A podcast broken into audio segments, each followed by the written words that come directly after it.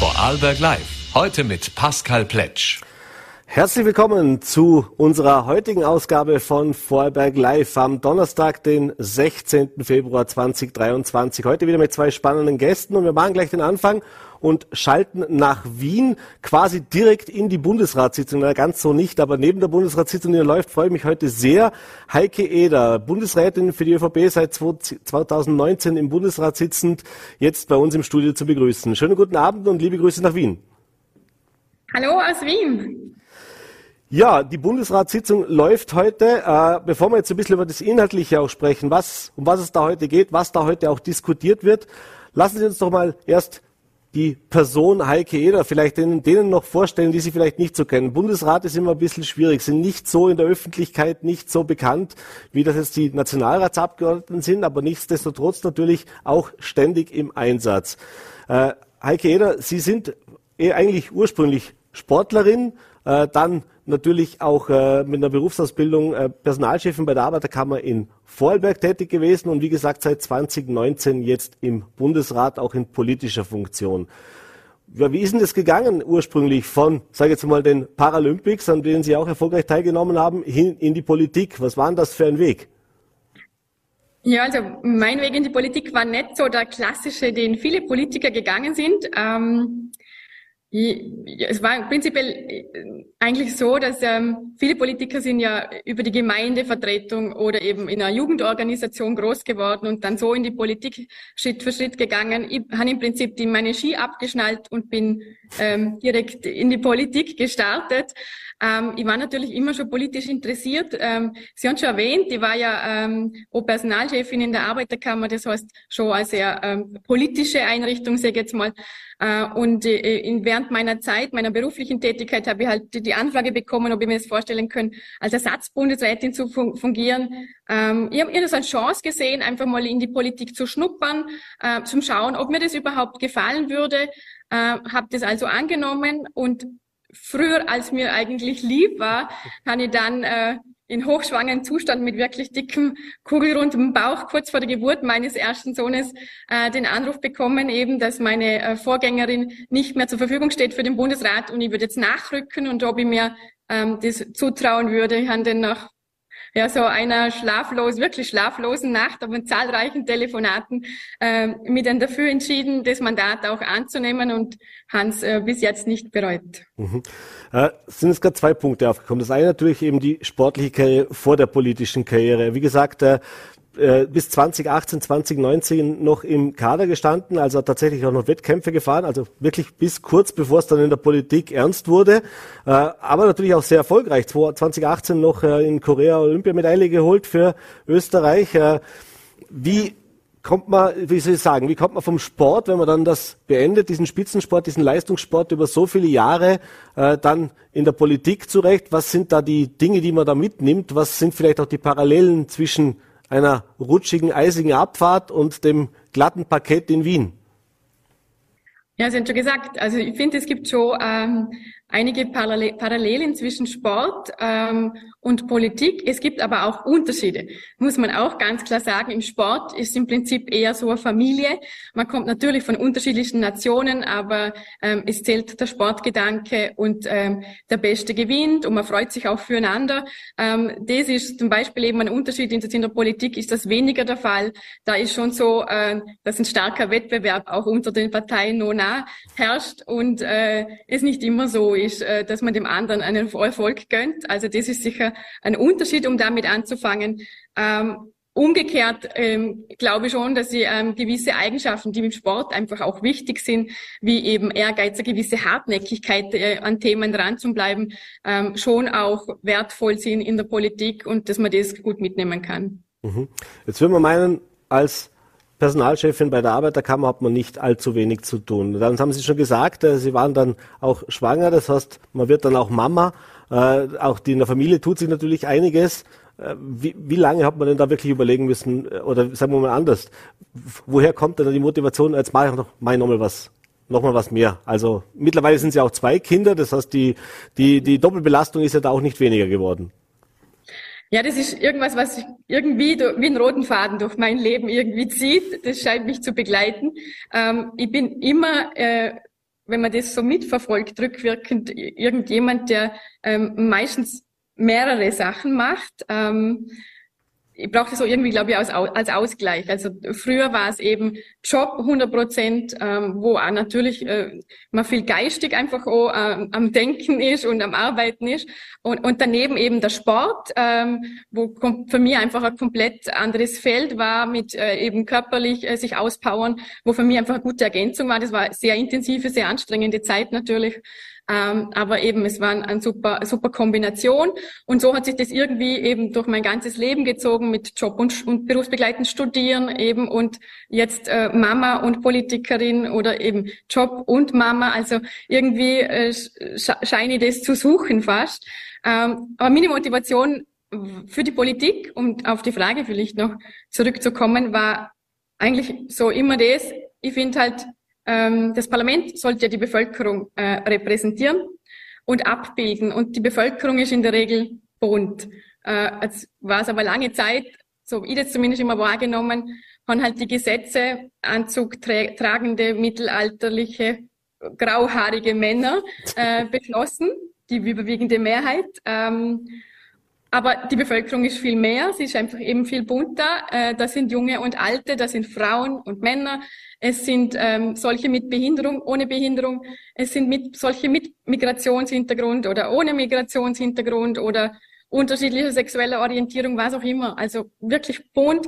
Und ich finde, das sollte sich halt auch, die ganzen Lebensgeschichten und äh, Hintergründe sollten sich halt auch irgendwie im Parlament ähm, irgendwie abbilden. Und so das war so meine Motivation, weil man denkt dann, das ist so, ich möchte halt dann auch einen Beitrag leisten, wenn man immer nur sagt, ja, es wäre gut, wenn einmal andere äh, auch äh, im Parlament sitzen und äh, wenn man es nicht selber macht, eben dann ähm, genau ändert sich halt auch nichts und darum war, war, war das halt für mich schon Motivation, das zu machen. Und der zweite Punkt war halt der, dass ich, dass ich so das Gefühl habe, bin ähm, ja ein, ein einfach gutes Leben äh, bis jetzt kann ich oft Glück gehabt äh, und ich habe eben das Glück gehabt, in total in einer wohlbehütet aufzuwachsen in übrigens schönsten Bundesland Österreichs. Ähm, ich habe eine super medizinische Versorgung, kann auch mit einem Skiunfall. Äh, ich habe ähm, das ähm, lernen dürfen, was ich wollen, und studieren dürfen. Ich habe äh, sofort einen Job bekommen. Also ich finde, wir sind da wirklich in Österreich geht es uns einfach wirklich gut und im Vorarlberg ganz speziell.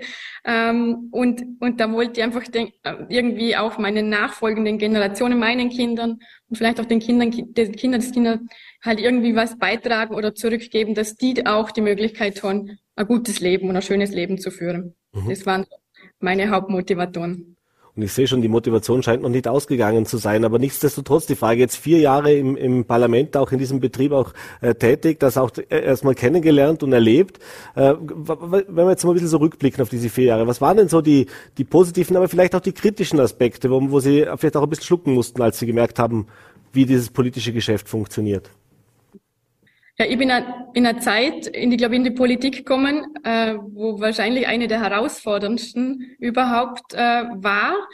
Ähm, mit Corona natürlich, also ich bin kurz nach der Angelobung ist äh, Corona ausgebrochen, wo es zahlreiche Sondersitzungen ge ähm, gegeben hat. Äh, in, in der hundertjährigen Bundesratsgeschichte hat es noch nie so viele Sitzungen äh, gegeben wie eben äh, während Corona. Das heißt, hat natürlich auch äh, für mich als Familie bedeutet, den gerade ähm, äh, den ersten Sohn äh, zur Welt gebracht, zeitgleich mit der Angelobung. Das heißt, ähm, viel mehr als ursprünglich geplant, natürlich ähm, nach Wien zu reisen, ähm, unter den widrigsten Umständen natürlich, dass halt keine Flieger mehr funktioniert haben. Ähm, äh, ja, mit, teilweise mit Zug sehr schwierig, kaum Hotel äh, geöffnet haben in, in Wien, Wien. Also ähm, und ich dann natürlich noch mit äh, Kind und Partner angereist bin. Also es war überhaupt keine leichte Situation.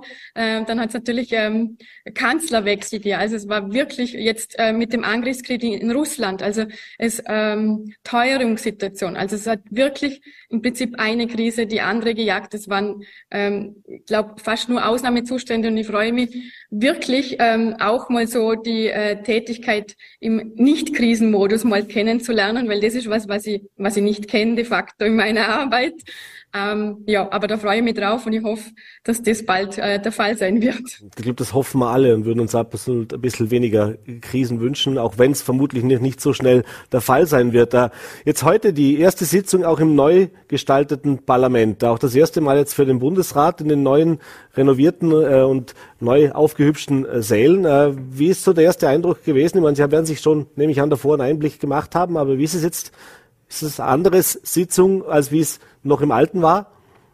Ja, also das neue sanierte Parlament ist wirklich großartig und ich würde jedem empfehlen, äh, wenn er mal in Wien ist, ähm, das äh, anzuschauen. Wir haben gerade heute eine Gruppe aus Vorarlberg äh, da, die waren wirklich auch, äh, sehr beeindruckt und begeistert. Es ist wirklich sehr imposant. Ich habe auch mittlerweile schon ein, paar Kilometer, glaube ich, in dem Gebäude zurückgelegt, nicht alle ganz freiwillig. Also ich habe mich wirklich schon häufig verlaufen. Es ist extrem weitläufig.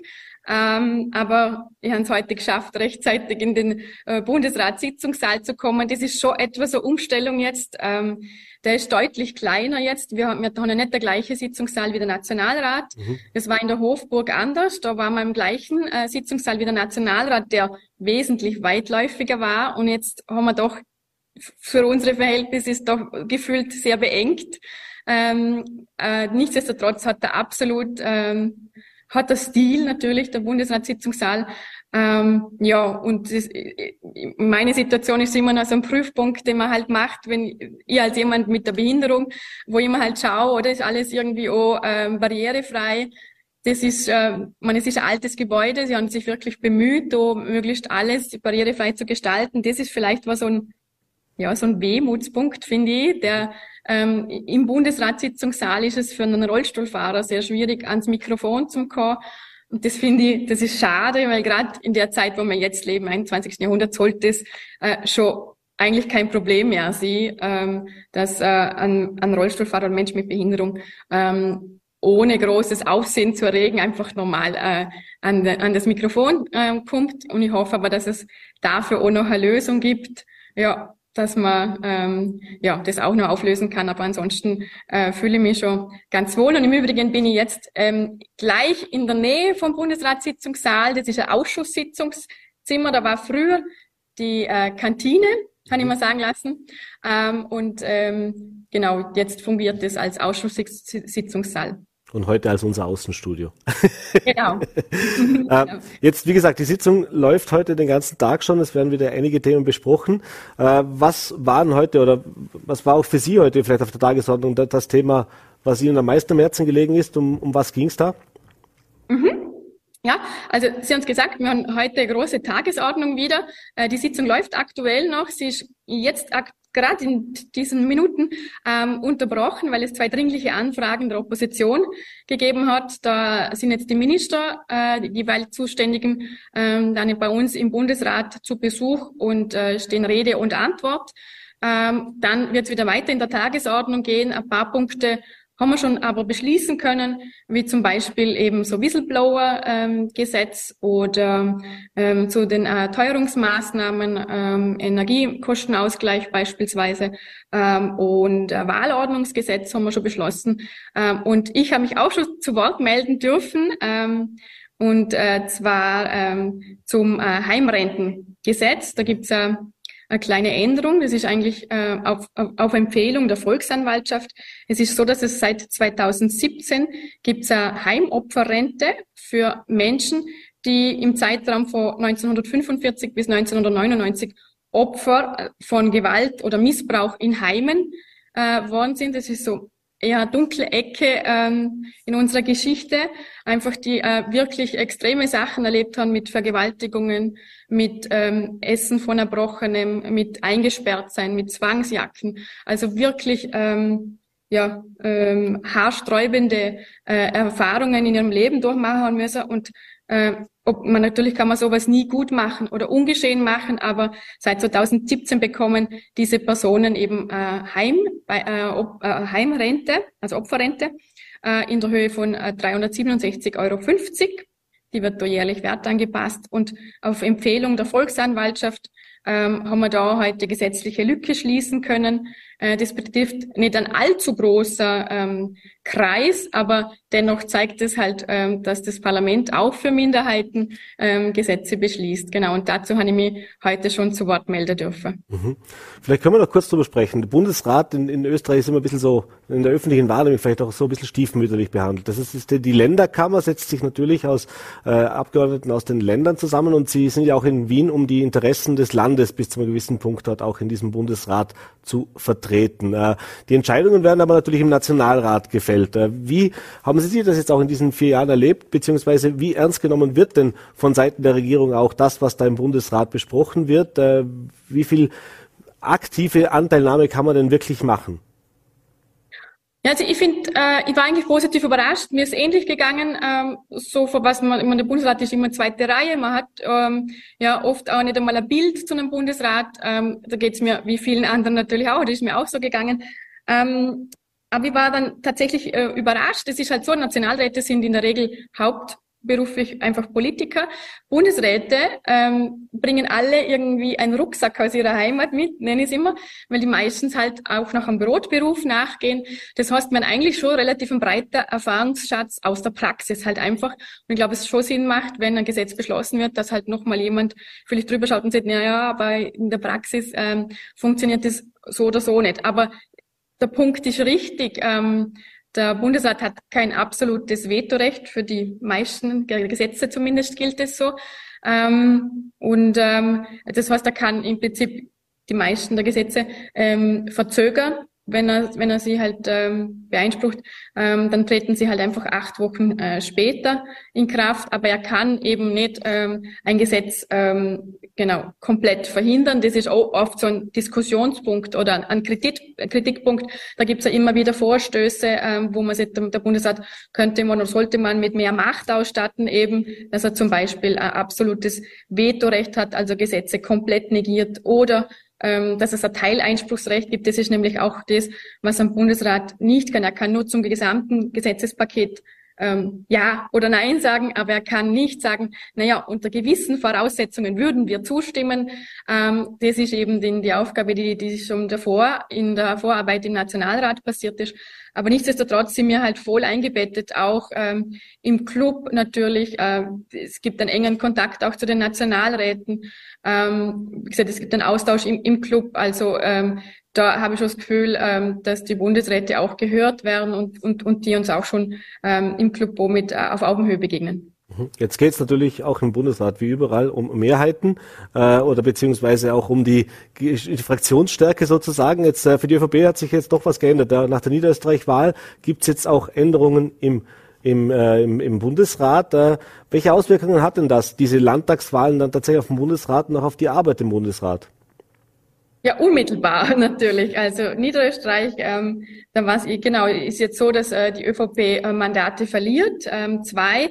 Äh, für die Regierungsparteien bedeutet das jetzt, dass wir ähm, dann in der Minderheit jetzt sind. Aktuell ist es so, dass wir knapp die Mehrheit haben im Bundesrat, also um, um eine Person konkret. Das heißt da immer, dass wir wirklich volle Präsenz bei den Abstimmungen haben müssen, da sonst halt äh, gut passieren kann, eben dass Gesetze nicht durchgehen.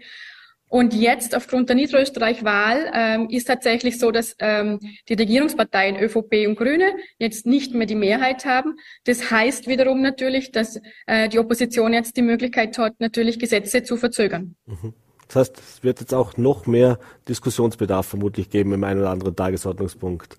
Absolut und es bleibt jedenfalls spannend, ja. Vielleicht ganz kurz noch, es gibt auch äh, Änderungen in der Wahlordnung. Äh, was hat es damit auf sich? Was sind denn da die wesentlichen Änderungen? Ja, da gibt es ein paar Verbesserungen auch für Menschen mit Behinderung, was äh, mir speziell ganz wichtig ist. Ähm, nämlich bis 2024 müssen alle Wahllokale ähm, barrierefrei sein. Aktuell ist es so, dass 75 Prozent aller Wahllokale barrierefrei schon sind. Mhm. Äh, bis 2024 müssen jetzt 100 Prozent aller Wahllokale barrierefrei sein. Ähm, es gibt auch zum Beispiel eine Änderung äh, in, äh, für sehbehinderte Menschen. Da gibt es so äh, Schablonen für ähm, die Wahlkarte, also oder den, den, den Stimmzettel. äh, im Prinzip, wo auch gekennzeichnet ist, äh, also äh, tastbar ist, wo man dann unterschreiben muss. Ähm, also wirkliche Verbesserungen für Menschen mit Behinderung und es kommt auch ein Digitalisierungsschub, also es gibt da zukünftig so ein QR-Code auf den Wahlkarten, wo man äh, so den Weg der Wahlkarte mitverfolgen kann, so ähnlich wie bei der Post, stelle ich mir vor, wo man, wo man mitverfolgen kann, wo sich das Paket jetzt gerade befindet. Also es kommt ein etwas Digitalisierungsschub jetzt mit den neuen Wahlkarten, also Wahlordnungen, ja. Auch da im irgendwann dann im 21. Jahrhundert angekommen. Äh, jetzt will ich Sie nicht länger aufhalten. Ich bin leider Gottes auch schon am Ende der Zeit. Äh, wir könnten natürlich noch länger uns unterhalten, aber ich bedanke mich jetzt, dass Sie sich die Zeit genommen haben, auch jetzt während der Sitzung. Jetzt hoffentlich geht es heute nicht mehr allzu lange und nicht mehr allzu hitzig. Äh, alles Liebe nach Wien. Vielen Dank für den Besuch im Studio. Danke für die Einladung. Schöne Grüße ins Ländle. Und wir machen jetzt weiter mit meinem nächsten Gast. Von den da teilweise stürmischen Seen der Politik kommen wir jetzt zu den Wellen auf dem Bodensee. Ich freue mich sehr, begrüßen zu dürfen Alessandro Rupp, derzeit noch Geschäftsführer äh, der Bodensee Lions, aber jetzt eigentlich, ich weiß gar nicht, wann es denn wirklich offiziell ist, aber künftig der Eigentümer der Bodensee Lions. Schönen guten Abend, herzlich willkommen bei Vollberg Live. Ja, vielen Dank für die Einladung. Ja, Herr Rupp, Sie sind seit äh, 2010 eigentlich schon äh, im, im im Unternehmen tätig, äh, haben jetzt bis zuletzt gemeinsam mit äh, Werner Netzer die Geschäftsführung der Bodensee Lines auch äh, übernommen. Äh, 2015 hat man die Anteile auch der Ilwerke VKW übernommen, das heißt also wirklich als einleiniger Geschäftsführer auch da tätig gewesen. Äh, und jetzt kam vor paar Wochen war das äh, die Meldung, die Bodensee Lions bekommen einen neuen Eigentümer und der heißt, ein altbekannter Name, Alessandro Rupp. Äh, wie kam es denn dazu? Was war denn da der Entscheidungsprozess dahinter und vor allem natürlich auch, wie lange muss man denn überlegen, bevor man zu sowas Ja sagt und vom Geschäftsführer zum Eigentümer mutiert? Ja, grundsätzlich ist es so, als langjähriger Geschäftsführer und auch als gebürtiger Bregenzer war mir natürlich sehr, sehr wichtig eine nachhaltige Absicherung der österreichischen Bodenseeschifffahrt. Aber wie ist es dazu gekommen? Großer Anteil hat die Familie, großer Anteil hat meine Frau, auch meine Kinder. Äh, über die Jahre sind sie natürlich auch ein und andere Mal involviert gewesen in die gesamten, sage ich jetzt mal, Abläufe und so weiter. Und wenn man mal 13 Jahre ein, ein Unternehmen wie die Schifffahrt, ein sehr emotionales äh, ja, Unternehmen führt, dann wird das Ganze zu einer Herzensangelegenheit und dadurch äh, ist die Rolle äh, eines Unternehmers eigentlich, hat man das schon ausgefüllt. Und jetzt, dass man jetzt Unternehmer sein darf und die Chance bekommt, habe ich mir gedacht, ich versuche es und ohne das werde ich nie erfahren, wie das sich anfühlt. Und ich freue mich natürlich sehr auf diese neue Zukunft. Ja. Jetzt sehen wir hier den Hafen, äh, das Büro natürlich in unmittelbarer Nähe. Das heißt, der, der altbekannte Blick, äh, da ändert sich nicht viel. Aber geht man jetzt mit einer anderen Einstellung nochmal durch, wenn man jetzt der, der, der, der Chef-Chef sozusagen ist, da hat sich da nochmal was verändert oder war das im Prinzip schon so in Fleisch und Blut drin, dass man eh schon die Bodensee Lines gelebt hat, als wäre es das In gewisser Leben? Weise ist, war es schon drinnen, aber ich spüre langsam, langsam, dass es doch etwas anders ist. Und ich kann nur sagen, ich freue mich.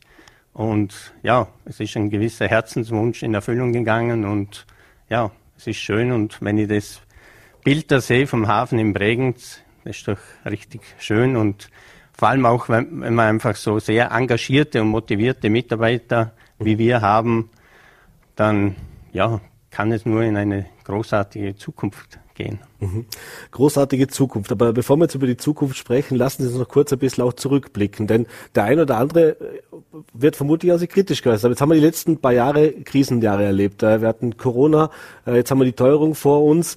Und da war natürlich auch nicht alles immer eitel Sonnenschein. Das heißt, Sie konnten vor zwei Jahren fast eigentlich das, fast den Betrieb nur sehr, sehr rudimentär ausfüllen. Auch letztes Jahr, da gab es zwar wieder deutlich mehr Passagiere auch zu verzeichnen, aber ist man natürlich trotzdem noch ein Stück weit vor von den Zahlen entfernt, die vor Krisenmodus waren. Und jetzt kommt, wie gesagt, noch eine Teuerung dazu, etc. pp. Äh, da fragt man sich, in, in der Situation äh, war das gar keine Überlegung zu sagen, also ist ja doch noch ein bisschen mehr Mut notwendig, nehme ich an, um da Ja zu sagen oder nicht?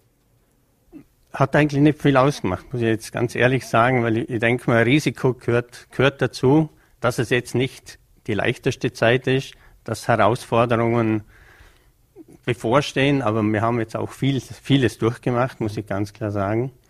Und ja, ohne Unterstützung des Staates, glaube ich, wäre es sowieso bei uns nicht gegangen, denn wir haben wirklich zwei Jahre, zwei schwere Jahre gehabt.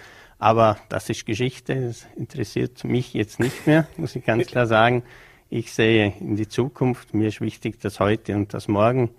Und ich denke, ja, da ist für mich, da war das eigentlich nicht so das Thema, mhm. weil ich bin mir sicher, wir gehen auf den richtigen Kurs und wir steuern, ja, dahin. Jetzt als Familienbetrieb, was ja doch nochmal was Besonderes ist. Also, wenn man jetzt gehört, auch in den letzten Jahren oder Jahrzehnten, wenn es jetzt eben um Übernahmen ging oder gerade von so touristischen doch recht großen äh, Unternehmen, also wenn man das jetzt mal zumindest von der von der Dimension her sich ansieht, äh, ist ja das auch nicht so selbstverständlich. Da war es dann meistens in der Gesellschaft oder irgendwelche äh, Fonds oder mehrere Zusammenschlüsse, mehrere Gesellschafter dabei. Äh, aber das war auch der bewusste Schritt. Äh, hat das auch tatsächlich geholfen, dass man jetzt eben, Sie sind ja auch schon viele Jahre in diesem Unternehmen tätig, also auch schon bevor Sie jetzt als Geschäftsführer der Bodensee Lines tätig waren, äh, dass da wirklich keine schlaflose Nacht war? Na, es war keine schlaflose Nacht. Ich kann es jetzt nur so sagen, weil die Unterstützung der Familie war einfach groß. Ja, ähm, ja es ist aber so, dass ein, eines meiner Kinder jetzt auch eingestiegen ist bei den Vorarlberg Lines. Mhm. So denke ich mir auch die nächste Generation. Das heißt, die Schifffahrt sollte gesichert sein. Man weiß nie, wie sich alles entwickelt, ja. aber grundsätzlich sind die Voraussetzungen sehr gut. Und ja, ich lasse das auf mich zukommen, was, was, was für Herausforderungen, was für Abenteuer. Ja, spannend. Ja. Jetzt haben wir, vielleicht können wir das Bild noch mal kurz einblenden, bitte Regie. Äh, jetzt haben wir natürlich verschiedenste Angebote, die die Bodensee Lines abdeckt. Wir haben sehen jetzt hier zu linken natürlich die Sonnenkönigin. Das ist also das, das herausragendste oder das herausstechendste Schiff, das den meisten Eindruck auch macht, schon wenn man es sieht. Mhm. Äh, das ist erst vor kurzem wieder zurück in die, in die volle Verantwortung auch der Bodensee Lines gekommen. Mhm. Da geht es jetzt hauptsächlich um die Eventgeschichte. Die andere Sache ist natürlich die, die Linienschifffahrt. Das hat man gemerkt in den letzten Jahren. Linienschifffahrt ist da, aber die Eventschifffahrt, diese ganzen Veranstaltungen, die werden immer, immer wichtiger. Welchen Anteil haben denn, welchen Anteil hat denn was, sagen wir es mal so, am, auch im unternehmerischen mhm. Überleben, am unternehmerischen Erfolg des, der Bodensee Lines? Ja, es ist 50-50 mittlerweile. Mhm. Es ist 50 Prozent Linienverkehr und 50 Prozent Event-Schifffahrt. Und ja, das ist jetzt eigentlich die letzten Jahre so aufgebaut worden. Für uns natürlich sehr, sehr wichtig, unsere hervorragend, muss man sagen, Gastropartner mit Pier 69 und Mo Catering, die einfach sehr stabile äh, Leistungen bringen für uns auf den Schiffen, das sehr, sehr wichtig ist mittlerweile, gerade für den Eventbereich, aber auch für den Charter- und äh, Bereich wie, wie ja, und der Linienverkehr ist aber nicht, natürlich möchte ich ihn nicht missen. Das ist mhm. für uns sehr, sehr wichtig als Grundauslastung und auch ähm, um den Bodensee für unsere Ausflugs, ja, Passagiere einfach bekannt zu machen und, und ja. Mhm. Jetzt hat sich natürlich nicht nur das die Veranstaltungen haben zugenommen, auch die Fahrzeiten haben zugenommen. Schifffahrt ist ja saisonales Geschäft, also die Linienschifffahrt, die geht ja im Winter dann eben auch nicht. Aber jetzt hat man mittlerweile bis hin in den Advent hinein, Adventausfahrten etc. Und die Sonnenkönigin ist ja ohnehin ein Schiff, das ganzjährig äh, bespielt wird, beziehungsweise auch gebucht werden kann. Äh, war das auch sowas, was sich die letzten Jahre entwickelt hat? War das irgendwas, was Sie vielleicht auch ein bisschen überrascht hat? Weil wo Sie angefangen haben, war es noch mehr saisonal, sage ich mal. Da war es dann die ruhige Zeit im Winter, wo es dann auch um Wartung und Instandhaltung und Planung ging. Das hat sich ja mittlerweile fast erledigt. Es geht ja wirklich mehr oder weniger durch. Ja, aber das war für mich von Anfang an der, sehr, sehr wichtig, eigentlich der Advent. Weil die Schifffahrt wurde immer eigentlich mit Schönwetter und, und so weiter in Verbindung gebracht. Aber der Bodensee ist grundsätzlich das ganze Jahr spannend und interessant. Und da war, war eigentlich die Überlegung, dass man den Advent natürlich verstärkt. Und da war natürlich die Kooperation auch mit Lindau, mhm. Bregenz, dass man die Bregenzer Bucht einfach verstärkt spielt und auch mit Weihnachtsschiff, Nikolausschiff und und und. Und die werden ja sehr gut angenommen. Ähm, ja, oder Silvesterfahrten. Mhm. Da fahren sogar bei uns alle fünf Schiffe. Oder? Das ist also, ja, hat sich einfach sehr schön entwickelt und ja, da, darum bin ich auch so überzeugt von dem Ganzen, wie ich vorher gesagt habe, da habe ich nicht lang oder mal keine Nacht, dass ich nicht schlafen habe können. Mhm. Äh, jetzt noch kurz zum Thema Teuerung natürlich. Äh, es ist für alle Betriebe ein großes Thema, aber ich nehme an, auch für die Schiffe, denn die brauchen natürlich auch Treibstoff, ist auch so ein Thema, das natürlich massiv teurer geworden ist in den letzten Monaten und keiner uns wirklich sagen kann, wie die Entwicklung mhm. weitergeht. Wie schwierig ist es denn jetzt auch diese Saison, die jetzt vor Ihnen steht, äh, zu planen, was die Kosten anbelangt? Äh, war das jetzt äh, eine Herausforderung, die eigentlich nur mit ein bisschen Glaskugel lesen auch möglich war oder kann man das mehr oder weniger schon so langfristig planen? Wir müssen es einfach planen. Wir, wir, haben einfach die Zahlen vom letzten Jahr hergenommen, von, vom Dieselpreis, Strom und so weiter und hoffen, dass das wenigstens reicht, sage ich jetzt mal rein von, vom Budget her. Und da liegen wir natürlich gerade im Dieselbereich über das Doppelte mhm. äh, gegenüber den 2019. Mhm. Weil, und, und auch im Strombereich natürlich. Also das zweieinhalbfache, das sind schon enorme Zahlen. Wird das Auswirkungen auch auf die Preise haben? Wir werden heuer natürlich die Preise erhöhen müssen. Mhm. Da liegen wir so bei zwischen 7 bis 9 Prozent äh, im Durchschnitt über das gesamte. Aber ohne das geht es gar nicht, mhm. weil man darf natürlich auch nicht vergessen, die Lohnsteigerungen, mhm. das ist auch nicht zu unterschätzen. Mhm. Da liegen wir bei uns natürlich in der Schifffahrt bei 8,4 Prozent und das sind schon andere Zahlen, als wir sonst gewohnt sind. Mhm. Das wäre jetzt gerade die nächste, wenn wir bei den Lohnsteigerungen sind, beziehungsweise bei den Lohnkosten. Das Personal ist auch ein Thema, das in allen Bereichen, äh, egal mit wem man spricht, dass der Wirtschaft ein Thema ist, habe ich genug Personal, wo bekomme ich das her? Jetzt ist bei der Schifffahrt so, das eine ist das nautische Personal, da brauche ich natürlich auch dementsprechende Menschen, die die Ausbildung haben, die das können, äh, aber ich brauche natürlich auch das, das, Personal für die Gastronomie, für die, für die, für die Versorgung und alles, was im, im Umfeld passiert. Ja. Wie sieht's da bei der Bodensee Lions aus? Wie schwierig ist es da, geeignetes Personal zu finden, beziehungsweise wie wichtig ist es auch, dieses Personal, das Sie haben, auch zu halten? Ja, es ist natürlich eine große Herausforderung, Personal zu bekommen. Gerade trifft es uns jetzt die nächsten drei Jahre, dass ein Drittel des nautischen Personals in Pension geht. Mhm. Das heißt, wir haben sehr guter Nachwuchs, aber wir müssen doch einige wieder äh, Mitarbeiter ersetzen dadurch.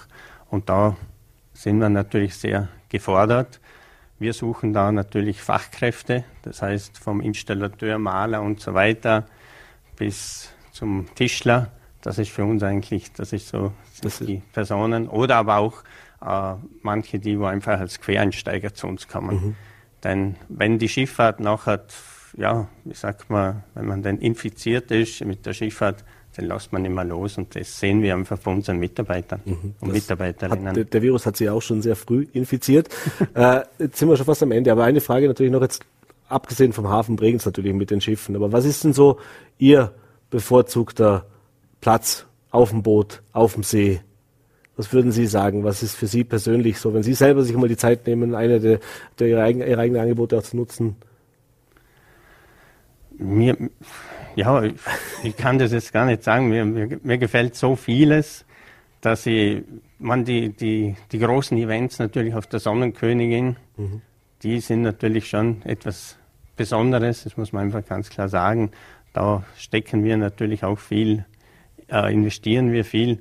Aber sonst, sage ich jetzt einmal, sei es von der Montafon, wo man so richtig noch die Schifffahrt spürt, da ruckelt. Da ruckelt es auch mal, oder? Genau, so ist es. Da geht es natürlich auch, äh, Fahrten in den, zum alten Rhein, das ist einfach wunderschön, mhm. eben bis, bis zur Sonnenkönigin oder ja, da sind Fahrten zur Insel Meiner und so weiter. Also, aber auch die, die Abendfahrten mit Genussfahrten, also mit den Kulinarik, das sind alles sehr interessante und schöne Fahrten.